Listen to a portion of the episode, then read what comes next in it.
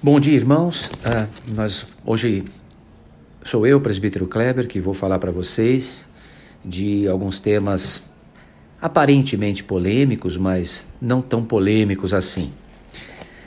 Controle de natalidade, infanticídio e eutanásia. Parece pouco, né? Vamos ser bem objetivos. Falando um pouquinho de controle de natalidade, eu queria, antes de mais nada, diferenciar. É, controle de natalidade e de planejamento familiar, ok? Basicamente, a diferença se dá em, em que o controle de natalidade é algo exercido pelo Estado sobre o indivíduo, é alguma coisa que vem de cima para baixo, imposta aos indivíduos.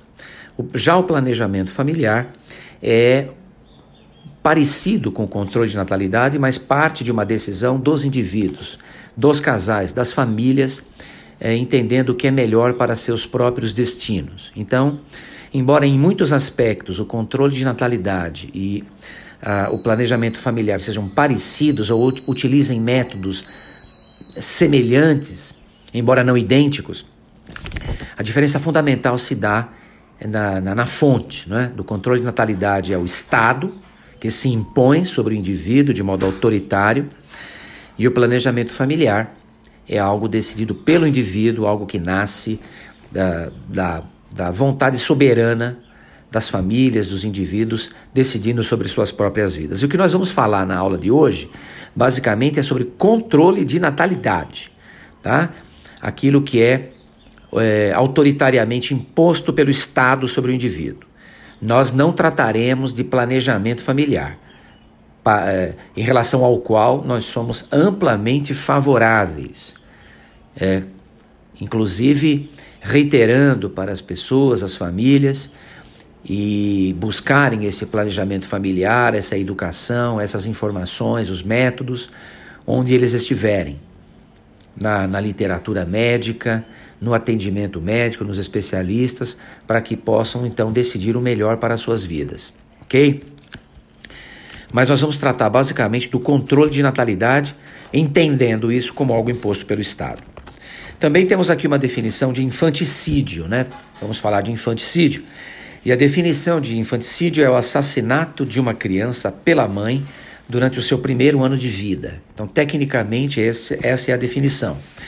O infanticídio no Código Penal brasileiro é, é entendido como crime, não é? com pena de dois a seis anos de prisão. Tá? Sabemos que a mulher, no período imediatamente após o parto, né, chamado de período puerperal, ela sofre alterações físicas e algumas podem sofrer alterações psicológicas que podem levar até a situações extremas como o infanticídio. Então, isso também é conhecido pela, pela ciência, inclusive. A chamada depressão pós-parto, que, em muitos aspectos, contraindica para essa mulher uma nova gravidez no futuro.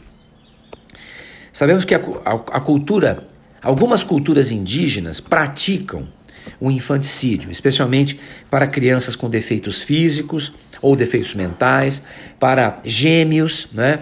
quando então muitas culturas é, sacrificam um dos irmãos, ou mesmo bastardos, é, crianças de outros relacionamentos. Tá? No Brasil, nós tivemos recentemente uma, uma polêmica a esse respeito, foi votada uma lei, foi aprovada uma lei chamada Lei Muvage, né, que procura proteger as crianças indígenas dessa prática tida por alguns uh, antropólogos como cultural, mas que a, a nossa lei entende que acima do direito à cultura está o direito à vida de cada indivíduo. Portanto, o infanticídio é um crime mesmo para culturas indígenas que a praticam, que o praticam uh, secularmente. E o terceiro tema, eutanásia, que é basicamente a abreviação da vida, né? Uh, o termo eutanásia, eu, vem, é, pode ser dividida etimologicamente em eu, prefixo eu, e thanatos, que quer dizer boa morte, né? Uma morte sem dor. Uh, e basicamente ela se baseia no direito do indivíduo de decidir sobre a sua própria vida, ou sua própria morte. Esse, essa mesma concepção é usada por alguns para o suicídio. Né? Você decide uh, a sua própria morte. Não que a, a eutanásia seja um suicídio, porque ela conta com a ajuda de terceiros para ocorrer. Então ela é, é diferente. Mas, na sua base, estará, estaria o direito do indivíduo sobre a sua própria vida ou sobre, ou sobre a sua própria morte. Existem pessoas que vivem situações concretas, né? De doenças na família, doenças terminais, doenças é, degenerativas ou doenças cancerígenas com, que trazem muito sofrimento para a pessoa e não existe pela medicina, em muitos casos, perspectiva de sobrevida. Não é? A vida de muitas pessoas é, é, é totalmente sofrida, com dores, é, e ou então nem vida pode ser chamada, uma vida vegetativa, sem consciência, e em muitos aspectos é, a, a, a, eutanásia é, acaba sendo praticada. Mas aqui cabe uma diferenciação importante de eutanásia ativa e eutanásia passiva. Né? A, a eutanásia ativa é aquela para a qual um profissional de saúde concorre ativamente eh, seja pela prescrição de algum medicamento ou realização de um procedimento para levar uma pessoa à morte. Tá? A eutanásia passiva é quando uma situação de quase morte ou de eh, não resolutividade, de uma doença terminal grave, causadora de sofrimento, ou uma situação em que uma vida é mantida artificialmente, em que então vários procedimentos ou medicamentos deixam de ser ministrados, medicamentos que estão mantendo aquela pessoa viva artificialmente, com, com muito sofrimento, isso deixa de ser feito e para que a pessoa possa então, é, seguindo o, o, caminho natural daquela doença, chegar ao seu desfecho, que é a morte. Então, a eutanásia ativa é algo que você atua e a passiva ela é por omissão. Ela, o indivíduo deixa de atuar no sentido de manter uma vida é, artificialmente para que a pessoa então possa, enfim, morrer em paz. A eutanásia na forma ativa, ela não é admitida na nossa, no nosso ordenamento jurídico nem nos códigos de ética médica. A eutanásia passiva mediante documentação, testemunho de, de alguns médicos, ela pode ser realizada com, com autorização da família. Então, são duas situações também já relativamente resolvidas, para a qual não existe tanta polêmica assim. Então, voltando um pouquinho para falar do controle de natalidade, né? Uh, existem alguns argumentos contrários e favoráveis ao controle de natalidade. Uh, um dos, um dos uh, argumentos uh, contrários é que ele, a eutanásia, o controle de natalidade seria uma desobediência ao mandamento de propagar a espécie. Mandamento esse presente em Gênesis 1, 28. Não é?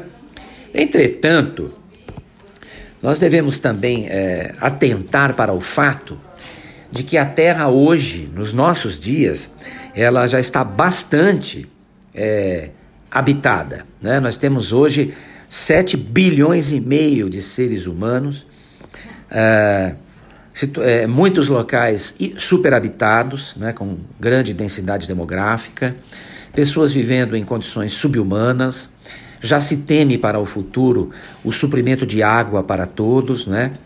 Uh, são, temos aí populações enormes passando fome, vivendo situações de doença, de carência absoluta. Então, utilizar esse argumento nos nossos dias nos parece um pouco fora de contexto. Né? Não é mais o caso de você se preocupar em habitar, em, em proliferar a raça humana. Né? Uh, numa terra já super povoada. De modo que é, esses uh, pessoas que pensam de acordo com esse argumento pensam que cada pessoa teria a, a, a responsabilidade de ter filhos sem controle no sentido de povoar a terra. Vale dizer também a questão do celibato, né, que a própria Bíblia, em, muitos, em muitas passagens, o apóstolo Paulo, é, e o próprio exemplo de Cristo que não se casou, se isso for tomado como um mandamento, Gênesis 1, 28, tanto Paulo como Cristo estariam infringindo este mandamento, né? É, de modo que nos parece que é algo, um argumento muito fraco, que não se sustenta. Né? Muito embora a Bíblia entenda em vários, em vários pontos, como por exemplo no Salmo 127, que filhos são bênçãos. Sem dúvida nenhuma, filhos são bênçãos. Não é? A própria Bíblia aceita algum controle de natalidade, como em 1 Coríntios 7, 5, não é? Nós podemos ler ali rapidamente para termos uma base disso. 1 Coríntios 7, 5, que diz o seguinte: temos aqui, muito bem. Não vos priveis um ao outro, salvo talvez por mútuo consentimento, por algum tempo, para vos dedicardes à oração e novamente vos ajuntardes para que Satanás não, não vos tente por causa da incontinência. Entretanto, ah, normalmente o, o versículo não dá aqui muito a entender em termos de controle de natalidade. Ele fala, ao que nos parece, que a dedicação à oração uh, poderia fazer com que algumas pessoas, por algum tempo, se privassem um ao outro do ato sexual, mas que para que isso não deve se estender por muito tempo para evitar a tentação é, de cometer algum outro, estar suscetível à, à queda nessa área, não é? Então nós, não nos parece que esse artigo fale diretamente de controle de natalidade. O segundo uh, uh, argumento utilizado, lembrado aqui na aula, é que o controle de natalidade não passa de um assassinato virtual, entendendo que uma vida que deixa de ser gerada seria uma vida eliminada, como se fosse alguém vivo, não é? O homem assumiria, nesse caso, o lugar de Deus ao decidir quem vive ou não. Tá? Uh, entretanto, é outro argumento falacioso, na minha opinião, uma vez que nós estamos falando de uma vida que não existe, não é? É, é uma vida não gerada, né? É um pouco diferente, por exemplo, do que se utiliza quando se fala de aborto, quando você tem uma vida de fato presente, embora ainda é, com as suas potencialidades por realizar, ela já é uma vida estabelecida e que terá o seu, a sua progressão se nada lhe for obstado no caminho. Aqui, nesse caso, o controle de natalidade, há uma decisão de não gerar uma vida, não é? Portanto, não pode ser chamado de assassinato. É um exagero esse tipo de, uh, de, de, definição. Vale dizer também que o homem não está assumindo o lugar de Deus ao decidir quem vive ou quem não vive. Pelo contrário, o homem, nesse caso, está usando a inteligência que Deus lhe deu para decidir uma, sobre a sua própria vida, não é? Decidir sobre a natureza, dominar a natureza, é, estabelecer uma vida é, de melhor qualidade para aqueles que serão gerados, tanto em termos de alimento, como de educação, de assistência, não é? Lembrando que a qualidade de vida dos filhos deve é, ser contrabalançada, deve ser colocada na equação juntamente com a quantidade. Não é? Então a quantidade a quali diretamente é, influencia a qualidade. Ok? É, você tem Quanto mais filhos, menor possibilidade de dar a esses filhos uma educação, uma alimentação, uma assistência médica adequada. Portanto, este, esse argumento de assassinato não se sustenta e vale lembrar que a, a, o, a, o, planejamento familiar que se faz é, é, adequadamente visa justamente gerar filhos é, numa quantidade que você consiga eh, educar adequadamente, assistir, amar, alimentar e gerar homens e mulheres de bem para a sociedade. Uh, portanto, é outro argumento para o qual nós vemos muitos problemas para se sustentar. O terceiro, o propósito do sexo é a procriação. Esse argumento também é, apresentado por alguns mais puritanos, mais fundamentalistas, que veem, inclusive, no sexo o pecado, né?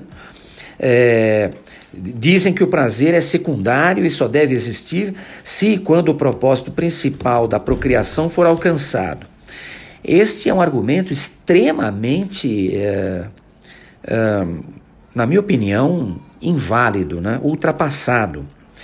A Bíblia também, em várias ocasiões, ela fala favoravelmente ao prazer sexual, não é? Vamos, podemos lembrar ali de todo o livro de Cantares de Salomão, que é uma é, celebração do amor entre um homem e uma mulher. Temos também um texto muito interessante em Provérbios, Provérbios 5, 18 e 19, que diz ao homem, sim, Provérbios 5, 18 e 19, que também fala dessa questão, sem abordar procriação. Aqui nós temos: Seja bendito o teu manancial e alegra-te com a mulher da tua mocidade. Corça de amores e gazela graciosa, saciem-te os teus seios em todo o tempo e embriaga-te sempre com as suas carícias. Não há aqui nenhuma menção à procriação, nem a dever, nem a algum tipo de, de obrigação, muito com, pelo contrário, o que se fala é de prazer, de embriaga, embriagamento, não é? alegria, não é? Portanto, o prazer é, sexual é bíblico e não tem nenhuma obrigação de procriar, né? Senão seria realmente ou por um lado o indivíduo teria 20, 30, 40 filhos, ou então por outro lado teria 5 ou 10 relações sexuais em toda a vida do seu casamento, algo que nos parece absolutamente fora de contexto, fora de realidade e, na minha opinião, um tremendo absurdo. Ainda um quarto é, é, argumento, o exemplo de Onã, em Gênesis 38, 9. Ali é narrado uma história de um indivíduo que se portou de uma determinada maneira. Gênesis 38, 9, você pode depois ler ali. E a partir daí, alguns tiram isso para fazer uma verdadeira doutrina, que também é algo extremamente perigoso. Um caso individual localizado, de repente se transformar numa doutrina é, universal. Então, esses quatro argumentos que normalmente são usados para condenar não só o controle de natalidade, mas também o planejamento familiar, não há uma distinção. Segundo esses quatro argumentos, se você os aceitar, você não faz nem controle de natalidade e nem planejamento familiar, é, são argumentos absolutamente insustentáveis. Uh, eu, particularmente, presbítero Kleber, tenho um argumento contra o controle de natalidade, não contra o planejamento familiar. Esse, o meu argumento contra o controle de natalidade eu já o expus no início da aula, entendendo o controle de natalidade como uma interferência indevida e autoritária do Estado na vida do cidadão. Eu entendo que o cidadão é, deve exercer o seu direito de decidir sobre a sua vida e sua família, o tamanho da sua família, de acordo com aquilo que ele pode sustentar adequadamente. É, e não ter a tutela do Estado. Os indivíduos que, que aceitam, que têm mais uma, uma formação estatizante, é, creem no, que o coletivo deve é, é, é predominar sobre o individual creem que o Estado deve tutelar o indivíduo em todos os aspectos da sua vida. Isso, no fundo, traz uma ideia de que os cidadãos são crianças, são imaturos, são incapazes de andar segundo as suas próprias pernas. Na minha concepção, é o contrário. Tá? O Estado deve ser limitado, o Estado deve exercer algumas funções bem uh, uh, pré-determinadas e delimitadas e fornecer as condições para que os indivíduos que são os pagadores de impostos e que sustentam o Estado possam exercer, de acordo com a sua concepção de vida e as suas possibilidades, planejar a sua família e entendendo esses cidadãos como pessoas capazes de administrar suas próprias vidas. Então, esse é o argumento que eu utilizo contra o controle de natalidade, mas jamais muito pelo contrário, o mesmo argumento pode ser usado favoravelmente ao planejamento familiar. Existem algumas situações que, em que o, o, o controle de, uma, de natalidade de uma forma mais é, é, temporária passageira pode, ou, ou individualizada, pode é, ser aconselhado. Por exemplo, em situações de algumas doenças transmissíveis da mãe para a criança, é muitas vezes aconselhado que essa, essa gestação seja evitada até que se consiga uma forma de tratar a mãe e evitar a transmissão vertical. Alguns distúrbios genéticos graves, não é? Transmitidos também na, na gestação podem ser a, a, causa de um desaconselhamento, mas nunca de um controle obrigatório da, da, da, da natalidade. Medicações teratogênicas que foram utilizadas também podem justificar um adiamento de gestação. Mulheres que têm doenças graves quando ficam grávidas, como a eclâmpsia, que é algo extremamente perigoso para o bebê e para a mulher, justificam contraindicação de gravidez, depressão pós-parto também, é, dificuldades financeiras de, de, pessoas que não conseguirão é, educar ou, ou criar essas crianças, também podem ser uma forma de você pedir para essas pessoas não não engravidarem, porque elas não conseguirão cuidar dessas crianças. E aí isso também está na base de tantos tantos menores, tantas crianças abandonadas no nosso no nosso país, na nossa sociedade. A, também temos algumas passagens que nos dizem na Bíblia, como 1 Timóteo 5,8 e Lucas 14, 28, que nos ensinam a planejar a família para melhores fases do casal. Então, o planejamento também pode ser, está previsto né, na palavra de Deus. E pode ser também é, justificado para se dedicar à obra de Deus. Então, algumas situações em que o controle de natalidade pode ser, é, ou o planejamento familiar pode ser entendido, pode ser praticado de um modo mais temporário, mais específico. Muito bem. Falando um pouquinho de infanticídio, é, sabemos que o infanticídio foi muito utilizado no passado, especialmente contra filhos indesejados ou com defeitos físicos, né? É, também para efeito de controle de natalidade. Nós temos exemplos muito recentes disso na própria China, não é?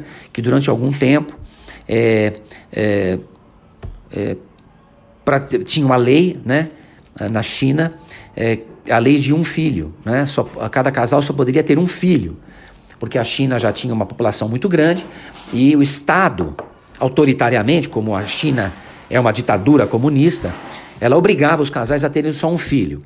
Uh, por razões culturais, os chineses preferiam ter filhos do sexo masculino, que uh, seriam filhos que cuidariam dos pais no futuro. Isso causou um enorme uh, infanticídio de, de bebês do sexo feminino, né, na sociedade chinesa, a ponto de haver um desequilíbrio populacional de homens e mulheres, fazendo com que o governo voltasse atrás e, mais recentemente, essa lei caiu e não é mais praticada. É. É, muitas crendices contra maldições levaram também é, sociedades, comunidades a praticar o infanticídio. Sabemos que o infanticídio era comum entre gregos e romanos na antiguidade, tá? Também questões de sucessão de reis, entre outros aspectos históricos, também foram base para o infanticídio no passado. Nos nossos dias, praticado ainda na Índia e, como falei, na China. É... Vale dizer também que a depressão pós-parto pode ser uma causa de infanticídio quando a mãe, é, adoentada psicologicamente após o parto, no período puerperal, pode assassinar o seu bebê. Não é? Outros transtornos psiquiátricos também podem causar isso, e a questão da cultura indígena já abordada. Como evitar o infanticídio? Bem, a Bíblia, de fato, condena explicitamente qualquer tipo de homicídio, entre eles o infanticídio. Tá? Como evitar? Fortalecimento de laços familiares, de vínculos familiares. Isso é, um, é uma prevenção muito eficaz contra esse tipo de prática. Educação bíblica e secular ensinando valores da sociedade, valores de Deus, ensinando que essa, essa prática é condenada não apenas pelo Estado, mas também pela, por Deus. Fornecer às pessoas, a mulher, a gestante, as famílias, a criança, assistência à saúde adequada, no sentido de tratar os distúrbios que possam gerar infanticídio e, de modo mais geral, o Estado fornecendo os meios necessários para uma vida adequada dessas crianças que são geradas. Assistência psiquiátrica também para aqueles que precisarem. De modo que o infanticídio é uma prática a ser banida da, da nossa sociedade. A eutanásia. Bem, a eutanásia também é, é, é, é muito conhecida em todo o mundo, né? E as grandes religiões, de modo geral, é, como religiões tão diferentes quanto o budismo, islamismo, judaísmo e o cristianismo, todas elas, de uma certa forma, condenam a eutanásia ativa, mas compreendem e aceitam, sob certas circunstâncias, a eutanásia compassiva, a eutanásia passiva. Isso de um modo geral, tá?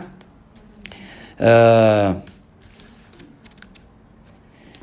então, basicamente, era o que eu queria dizer e chamar vocês à reflexão sobre esses três temas, de um modo bem breve, né? Uh, controle de natalidade, uh, eutanásia e infanticídio. Valorizando a vida, valorizando o dom maior que Deus deu, nos deu, que é a, a vida, não é? Lembrando que filhos são bênçãos e, como tal, é, precisam ser planejados, não é? Precisam ser uh, muito bem criados, assistidos, de modo que eu espero que essa breve reflexão possa nos ajudar, ajudar a todos a atuar de acordo com a vontade de Deus uh, nas nossas vidas em relação a esses três temas. Eu gostaria de orar para encerrar a nossa aula. Senhor nosso Deus e Pai, te louvamos porque a tua palavra é clara é, límpida e cristalina nas suas, nos seus ensinos. Ela nos guia e ela é luz no nosso caminho para nos guiar no caminho da verdade, para não tropeçarmos em alguma pedra que o enganador coloca no caminho para que caiamos. Nós te louvamos, Pai, porque o Senhor nos ensina a amar a vida, valorizar a vida de todas as formas, com a inteligência, com a capacidade que o Senhor nos deu, que nós possamos utilizar a nossa capacidade para tornar a vida de cada um de nós, o nosso semelhante, daqueles que vivem conosco, de cada ser humano, melhor a cada dia. E possamos usar a mesma inteligência para entender os teus ensinos e não nos prendermos cegamente uh, a dogmas que não fazem sentido algum e que não apontam para a tua pessoa e que não condizem com a tua pessoa, Pai. É essa a nossa oração que fazemos. Agradecidos pelo teu ensino, pelo Espírito Santo que está conosco, louvando o teu santo nome e pedindo a tua companhia para nós, para cada um daqueles que estão meditando conosco nesta aula, para a nossa igreja, para o nosso país nesse momento que vivemos a pandemia. Que o Senhor esteja conosco a cada dia, Senhor, e cuidando de cada um de nós. É a oração que eu te faço, Pai, em nome de Jesus. Amém.